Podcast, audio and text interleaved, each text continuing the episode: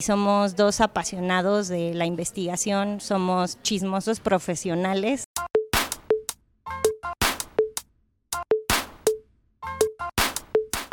David y yo venimos de investigación cualitativa hace 15 años y un día decidimos mandar todo al carajo y empezar nuestro propio proyecto. Nosotros hacemos eh, inteligencia de mercados y analizamos tendencias, movimientos urbanos, eh, a los segmentos de la ciudad, lo que está pasando, estar siempre actualizados para mantener precisamente actualizadas a nuestras marcas.